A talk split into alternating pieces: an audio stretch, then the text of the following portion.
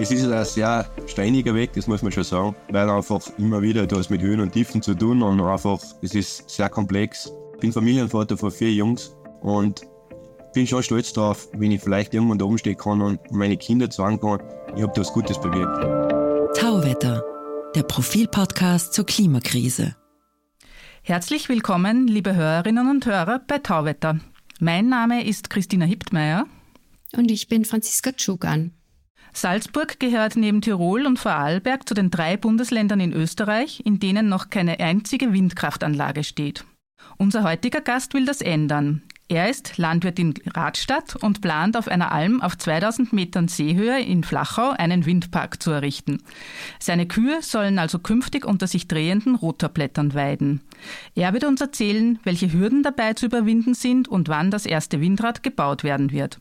Er ist Obmann der Almgemeinschaft Unterbleisling und außerdem Geschäftsführer der Windsfeld GmbH. Herzlich willkommen, Markus Kirchner. Hallo, grüß euch. Hallo, auch von mir. Äh, Herr Kirchner, Sie sind Landwirt in äh, Radstadt und wollen in der Flachau ähm, eben eine Windkraftanlage errichten. Wie sind Sie denn auf die Idee gekommen, dort oben auf der Alm Windräder aufzustellen?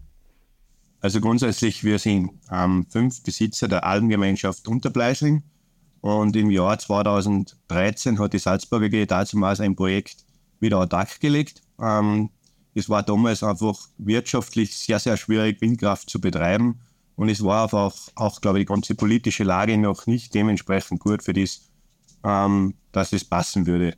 2018 sind wieder neue Projektentwickler an uns herangetreten und haben uns das ein bisschen wieder schmackhaft gemacht. Und wir haben uns dann eigentlich ähm, einstimmig in der Agrargemeinschaft dazu entschieden, dass man da was Gutes bewirken kann und haben eigentlich das Okay für einen Windpark am Windsfeld gegeben.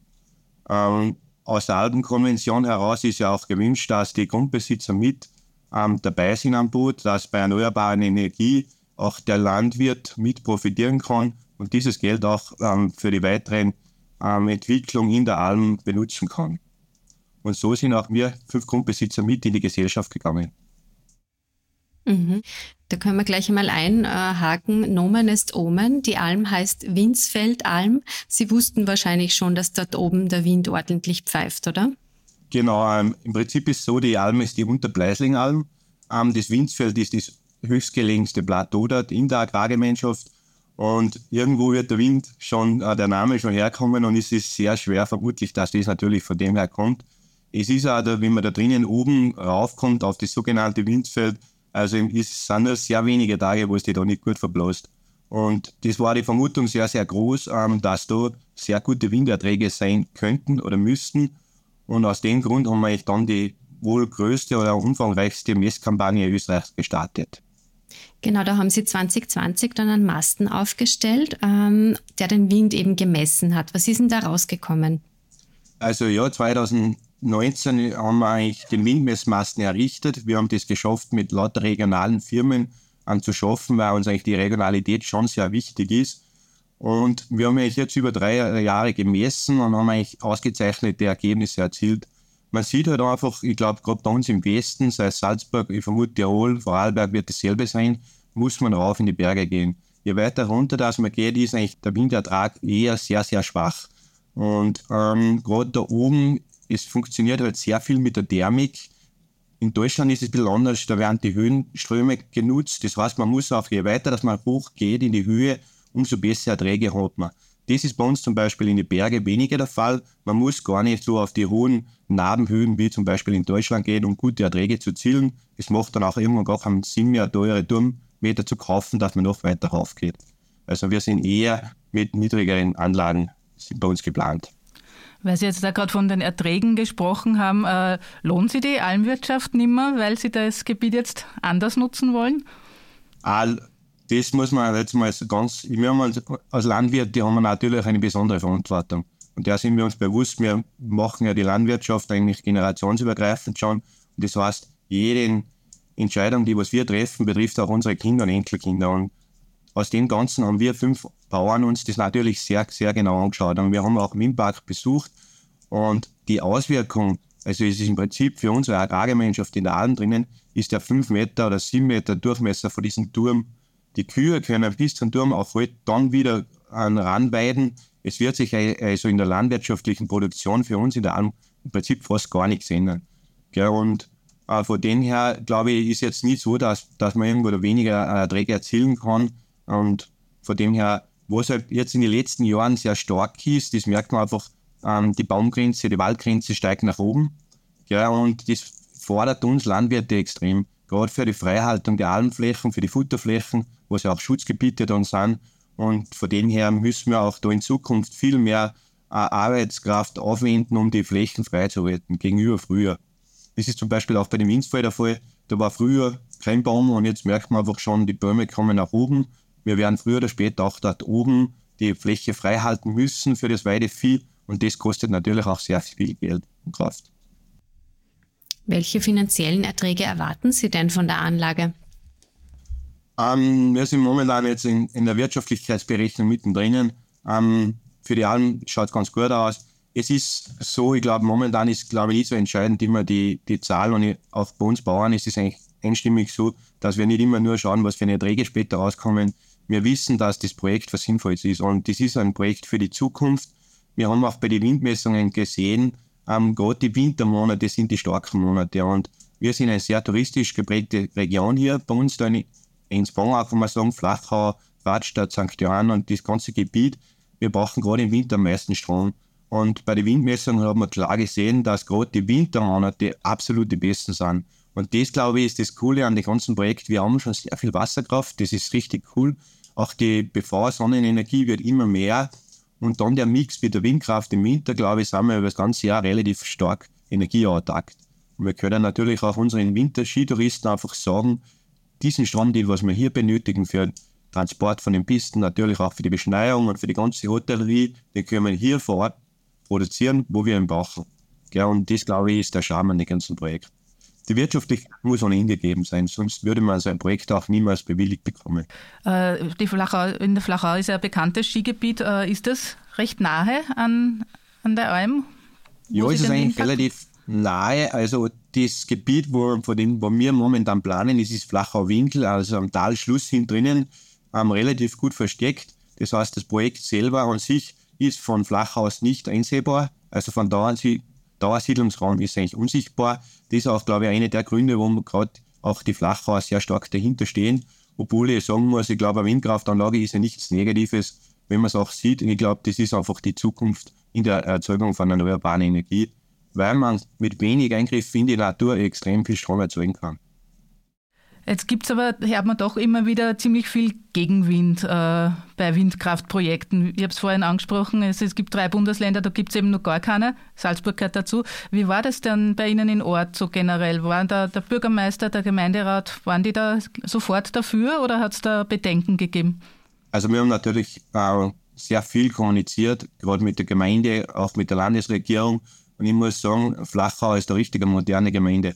Also wir haben eine hundertprozentige Zustimmung bekommen von der Gemeindevertretung, parteiübergreifend, also echt, echt coole Sache, auch von der Landesregierung. Da erfahren wir sehr, sehr viel Unterstützung und auch von der Bevölkerung. Ich glaube, wir haben es alle miteinander kapiert, wir müssen was tun, wir können was tun und, und aus dem Grund raus, glaube ich, ist das ein, eine richtig gute Sache. Natürlich wird es immer wieder welche geben, die nicht das, die gerade die Windkraft nicht so positiv sehen es gibt natürlich auch viele so News, was immer so, ich sage immer so leicht Fake News, was herumschwirren, die was aber schon lange ähm, widerlegt worden sind, auch zum Teil. Aber ja, die haben wir immer, aber wir haben eigentlich relativ viel äh, positive Stimmung, eigentlich hauptsächlich positive Stimmung, nur ganz vereinzelte negative Stimmung. Meistens kommen die halt für irgendwelche NGO-Gruppen, die ohnehin relativ viel gegen die Windkraft haben. Aber wie gesagt, von der Region von der Regierung und auch von der, von der Gemeindevertretung haben wir echt viel gute Unterstützung. Ein äh, bisschen Kritik kam vom Alpenverein, beziehungsweise gar nicht so wenig. Ähm, das Hauptargument war da, für den Bau brauche man Zufahrtsstraßen und andere Infrastruktur und dann würde das die Alm sehr beeinträchtigen. Hat der Alpenverein da nicht auch einen Punkt? Ähm, ich habe natürlich Verständnis für die Bedenken von Alpenverein oder wie auch immer. Ähm, aber wir, haben, wir waren auch vorstellig, wir haben unsere Planung vorgelegt. Es ist so, die Zuwägung ist fast zu 50 Prozent der Alten äh, vor Ort schon fertig. Also die Wege dorthin sind schon vorhanden, meinen Sie? Mhm. fast bis aufs Windfeld ist, ist erschlossen. Also 50 Prozent von der Erschließung ist schon fertig. Wir haben das große Glück, es geht auf die A10 Dauernautobahn direkt vor Ort vorbei. Das heißt, wir bekommen da eine direkte Abfahrt.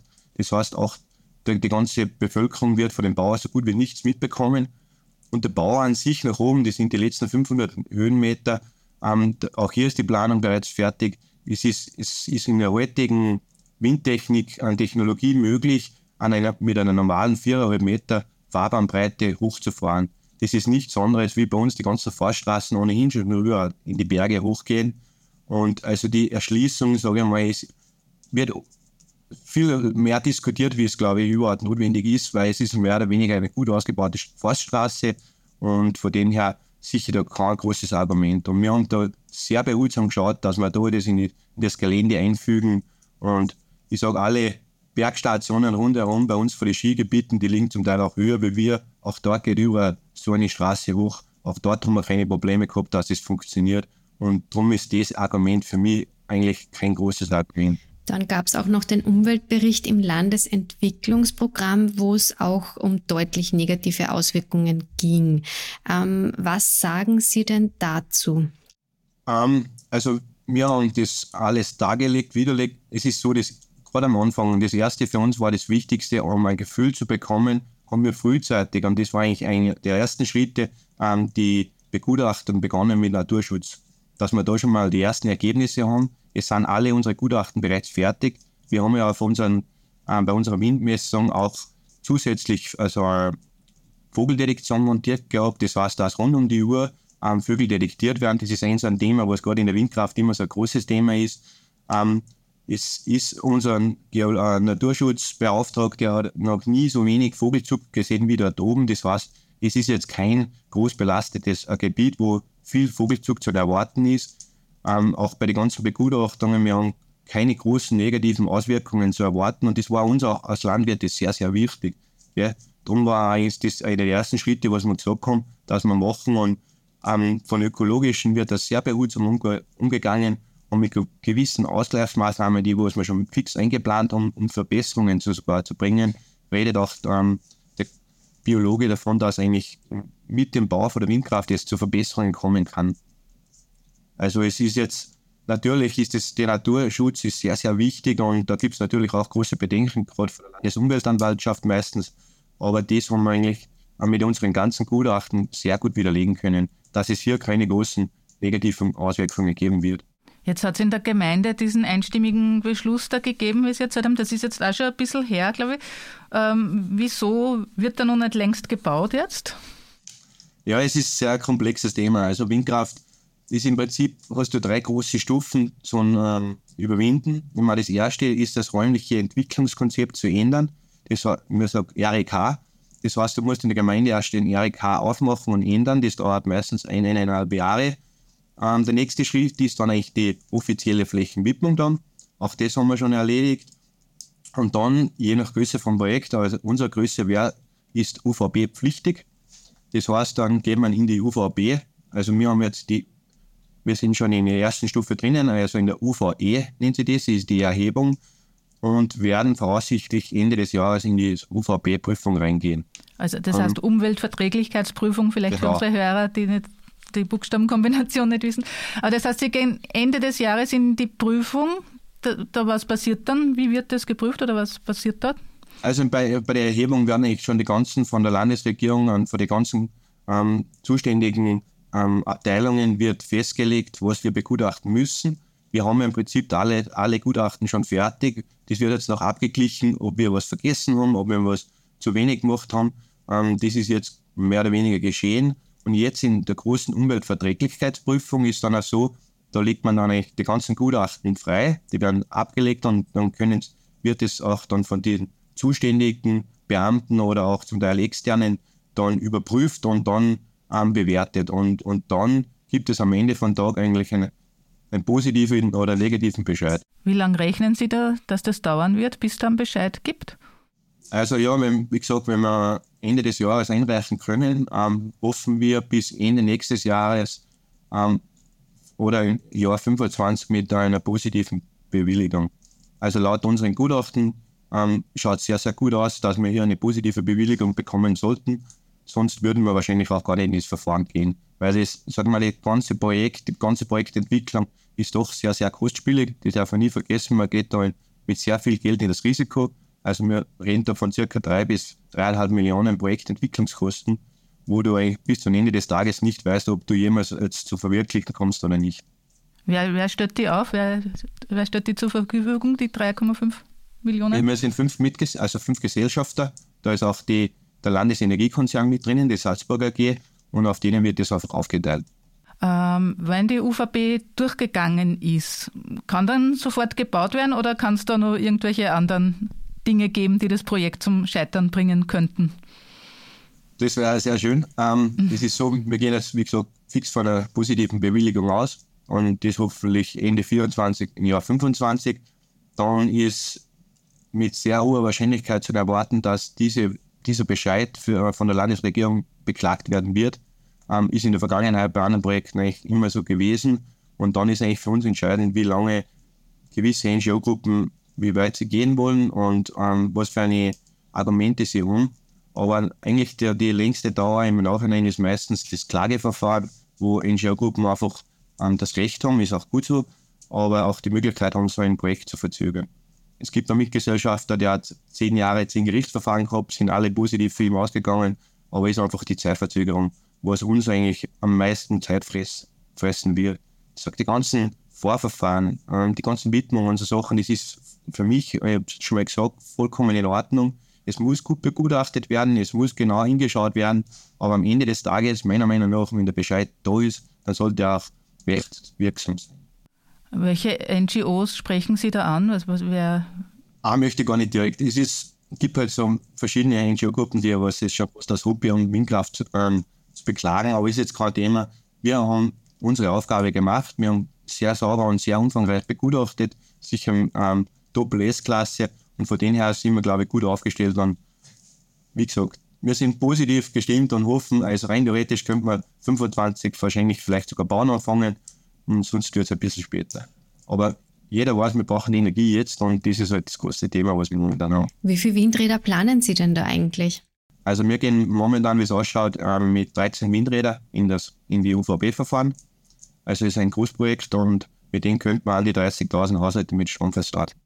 Und äh, werden die alle gleichzeitig aufgestellt und können dann die Kühe relativ schnell wieder auf die Alm oder wie lange ist da dann der Betrieb eingestellt oben? Ah, die Bauzeit ist relativ zügig. Also so eine Windkraftanlage steht relativ schnell. Es gibt ähm, auch da haben wir relativ viel geschaut, um viel Beton zum Beispiel zu sparen mit Ankerfundamente, dass man da relativ kleine Fundamente hat. Ähm, die Bauzeit vor dem Windpark würde wahrscheinlich an die zwei Jahre dauern. Also in zwei, zwei Etappen werden wir das vielleicht schaffen wie gesagt, eine Windkraftanlage steht meistens innerhalb von ein, zwei Wochen steht die, gell, wenn alles fertig ist und von dem her ist eigentlich das relativ zügig wieder und, und es bleibt ja fast die gesamte Fläche für unser Weidevieh verhalten. Es sind halt dort und da kleine Baustellen, aber im Großen und Ganzen hat das keine große Auswirkung auf uns in der Landwirtschaft. Das heißt, die Kühe können auch rauf, wenn ähm, gebaut wird. Die dürfen auch rauf. Ja. Äh, das Land Salzburg hat sich zum Ziel gesetzt, bis 2030 zumindest 25 Windräder zu errichten. Glauben Sie, dass sich das ausgeht jetzt mit Ihrer Erfahrung, die Sie schon gemacht haben? Ich glaube, wenn man ein, zwei, drei Projekte von denen, was momentan geplant sind, richtig durchzieht, schaffen wir das. Bin mir ziemlich sicher. Ähm, man muss auch ehrlich sagen, die Landesregierung hat da sehr viel richtig gemacht. Es ist ähm, gerade wo es noch nicht so populär war, gerade die Windkraft, hat die Landesregierung Salzburg schon versucht, da in die Richtung was zu machen. Es gibt ausgewiesene Zonen, wo, wo sich die Landesregierung das schon vorstellen kann. Da haben wir auch schon ein bisschen einen Vorsprung. Man spart sich da die, die räumliche Entwicklungskonzept zu ändern. Also die Landesregierung steht da sehr stark dahinter und ich glaube, mit zwei, drei Windsfeld, ähm, das ist möglich, haben wir die Energieziele schon fast erreicht. Wir müssen da draufbleiben, wir müssen da Gas geben, aber ich bin ja zuversichtlich. Doch schon. Jetzt hat es in Salzburg einen äh, Regierungswechsel gegeben. Die Landeshauptmann-Stellvertreterin Marlene Swatzek von der FPÖ meinte kürzlich, Windräder würden sich nicht rechnen. Die Steuerzahlerinnen müssten draufzahlen. Stimmt das so? Nein. uh, es ist ganz klar. Erstens einmal, in UVB-Verfahren wird ganz genau geprüft, ob ein Projekt wirtschaftlich ist. ist es nicht wirtschaftlich, kriegst du keine Bewilligung. Das ist einmal das Erste. Das nächste, so ein Großprojekt, ähm, muss finanziert werden. Ist ein fremdfinanziertes Projekt. Ähm, wenn es nicht wirtschaftlich ist, würdest du bei keiner Bank ähm, einen Kredit bekommen. Das ist das Nächste. Und das Entscheidende ist äh, auch immer das, das Wort Förderung. Es gibt, und das ist, muss man einmal ganz klar sagen, nicht so wie bei BV zum Beispiel, eine Förderung. Wenn ich zum Beispiel wieder daheim ähm, meine BV-Anlage aufgegeben habe, habe ich, von, habe ich eine, eine Förderung bekommen. In der Windkraft gibt es da gar nichts. Das muss man mal klar sagen. Es heißt immer, es ist ein Förderprojekt. Das Einzige, was es in der Windkraft gibt, ähm, ist, dass der Staat eine gewisse Einspeissumme hintersichert. Momentan sind das, glaube ich, bei die 7 Cent ungefähr. Das heißt, der Staat garantiert da die nächsten 25 Jahre, wo das Projekt laufen sollte, 7 Cent Einspeisetarif. Den Vorteil, was der Staat momentan hat, ähm, alles, was drüber hinausgeht, über die 7 Cent, ähm, verdient der Staat an 66 Prozent mit. Das heißt, gerade die letzten Jahre haben wir da relativ, ist es eigentlich kein, keine Unterstützung, sondern eher der Staat verdient damit sehr viel Geld. Gell? Und das ist eigentlich das Einzige, was, was es in der Windkraft gibt. Und darum finde ich das immer ein bisschen unfair, wenn es heißt, das ist ein reines Förderprojekt. Der Kunde ist, oder eigentlich der, der, der Steuerzahler hat mit der Windkraft gar nichts zu tun. Gell? Also Sie, Sie bekommen keine Zuschüsse von der öffentlichen Hand? Es gibt in der Windkraftbranche gibt's einfach gar nichts. Das Einzige, wie gesagt, was es gibt, ist das Marktprämienmodell. Und das, glaube ich, liegt momentan bei 7, 8 Cent. Das ist die Vergütung, was der, die staatliche Hintersicherung ist. Das braucht man ja auch, dass man dann eine Finanzierung bekommt. Man muss ja auch Wirtschaftlichkeitsberechnung machen. Und wie gesagt, alles, was dann über diese 7 Cent dann rausgeht, ähm, bekommt hauptsächlich der Vaterstaat. Mit dem der dann, wenn so zum Beispiel der Strom, Strompreis mal schlechter wäre, ähm, das wieder verwenden kann, dass er das wieder ausgleicht. Aber wenn ich zurückdenke an den letzten Herbst, wo wir einen Strompreis am Markt von 50, 60 Cent schon gehabt haben, oder fast 80 zumal, gell, dann weiß man schon, dass man da relativ Gutes gemacht hat, ja. Ich weiß nicht, vielleicht erinnere ich mich falsch, aber ich habe mir schon eingebildet, dass es Investitionszuschüsse gab oder gibt für die Windkraft. Ne? Gibt es leider nicht. Ähm, sollte es was geben, bitte bei uns melden. Ja, ähm, gib Bescheid. es hat einmal eine kurze Zeit gegeben, ähm, den Zuschuss ähm, bei Corona-Zeiten, glaube ich, wenn man da äh, erneuerbare Energie, ähm, hat man, hätte man da was bekommen, aber da hätte man schon bauen anfangen müssen, also das wäre jetzt für uns nicht ausgegangen. Aber sonst gibt es eigentlich keine staatlichen Invest oder Unterstützungen also keine Förderung. Sie haben vorher schon erwähnt, bei der Aufstellung dieses Testmastens, da waren Unternehmer und Unternehmerinnen aus der Umgebung einbezogen. Äh, Gibt es da auch für, den, für die Windräder dann solche Projekte, wo auch ähm, eben die zum Zug kommen? Also ja, das war, müssen wir echt ein bisschen stolz sein, weil das für uns wäre es wesentlich billiger und einfacher gewesen, um, auf altbekanntes zurückzugreifen, aber diese Firmen sind alle nicht in Österreich. Und wir wollten einfach ein regionales Projekt daraus machen, das war uns einfach wichtig. Und wir haben dann einen, einen örtlichen ähm, Stahlunternehmen, Elektrounternehmen, die haben da alle mitgearbeitet und mitgefiebert da zum Teil, weil wir haben einen 100 Meter hohen Windmessmasten errichtet. Das ist nicht alltäglich und das auf 2000 Meter Höhe. Und natürlich werden wir diese Firmen auch dann beim Projekt Windkraft dann einbinden. Die Anlage an sich ähm, wird definitiv ähm, nicht da produziert werden können. Das ist einfach zu ein komplexes Thema. Da gibt es doch große Firmen ähm, und das kommt mit sehr hoher Wahrscheinlichkeit aus, aus Deutschland oder Dänemark. Sind Sie da schon in Kontakt? Ich denke wahrscheinlich Siemens oder so, irgend so wer. Ähm, man muss, und das ist in der UVB auch ein bisschen so ein, so ein Problem, darf ich nicht sagen, aber man geht ins UVB-Verfahren mit einem fix fertigen Projekt. Im Prinzip steht da alles. Also es muss genauer der Typ von Windkraftanlage, also auch die Marke eigentlich schon genannt werden. Und, und das heißt, man ist eigentlich ein bisschen ausgeliefert. Wir müssen jetzt schon uns, wie gesagt, mit, einer, mit einem Hersteller verheiraten. Das werden wir bald machen wahrscheinlich, weil wir Änderungen dann sehr schwierig sind in UVB-Verfahren. Und natürlich, ja, wir wissen unseren zukünftigen Partner schon ziemlich sicher. Es gibt nur wenige richtig große, die was sehr vertrauensvoll sind und, und wo du eine gewisse Sicherheit hast. Und wir haben da oben auch natürlich mit Vereisung zu tun. Und diese, diese Anbieter, sagen wir die was in oberen einspielen und dann auch Systeme dafür, damit es keine Vereisung auf den Rotorblättern gibt. Aber Sie wollen uns nicht sagen, wer das sein könnte? Hm.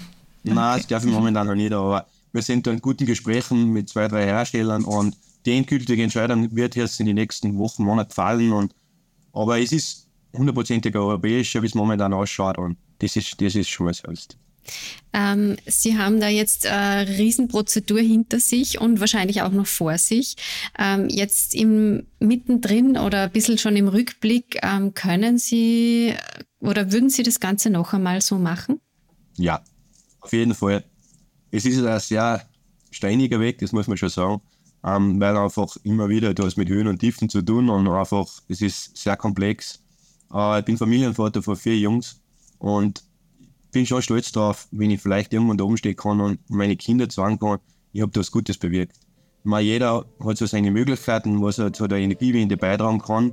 Und wir haben da, wir fünf Bauern haben da vielleicht ein bisschen eine größere Möglichkeit und die sollte man nutzen. Und egal wie steinig der Weg ist und wie hart der Weg ist, ich glaube, wenn wir dann umstehen mit unseren Kindern, Enkelkindern dann mit Stolz sagen können, schau, wir haben das geschafft, und das wird alles wieder gut machen, sage ich mal. Das ist ein perfektes Schlusswort, würde ich sagen. Vielen herzlichen Dank fürs Kommen. Das war Markus Kircher, Geschäftsführer der Winsfeld GmbH. Wir würden uns freuen, wenn Sie uns auf Twitter unter Profil Tauwetter folgen würden. Schicken Sie uns Anregungen, Kritik oder Feedback, entweder via Twitter oder per E-Mail an podcasts.profil.at.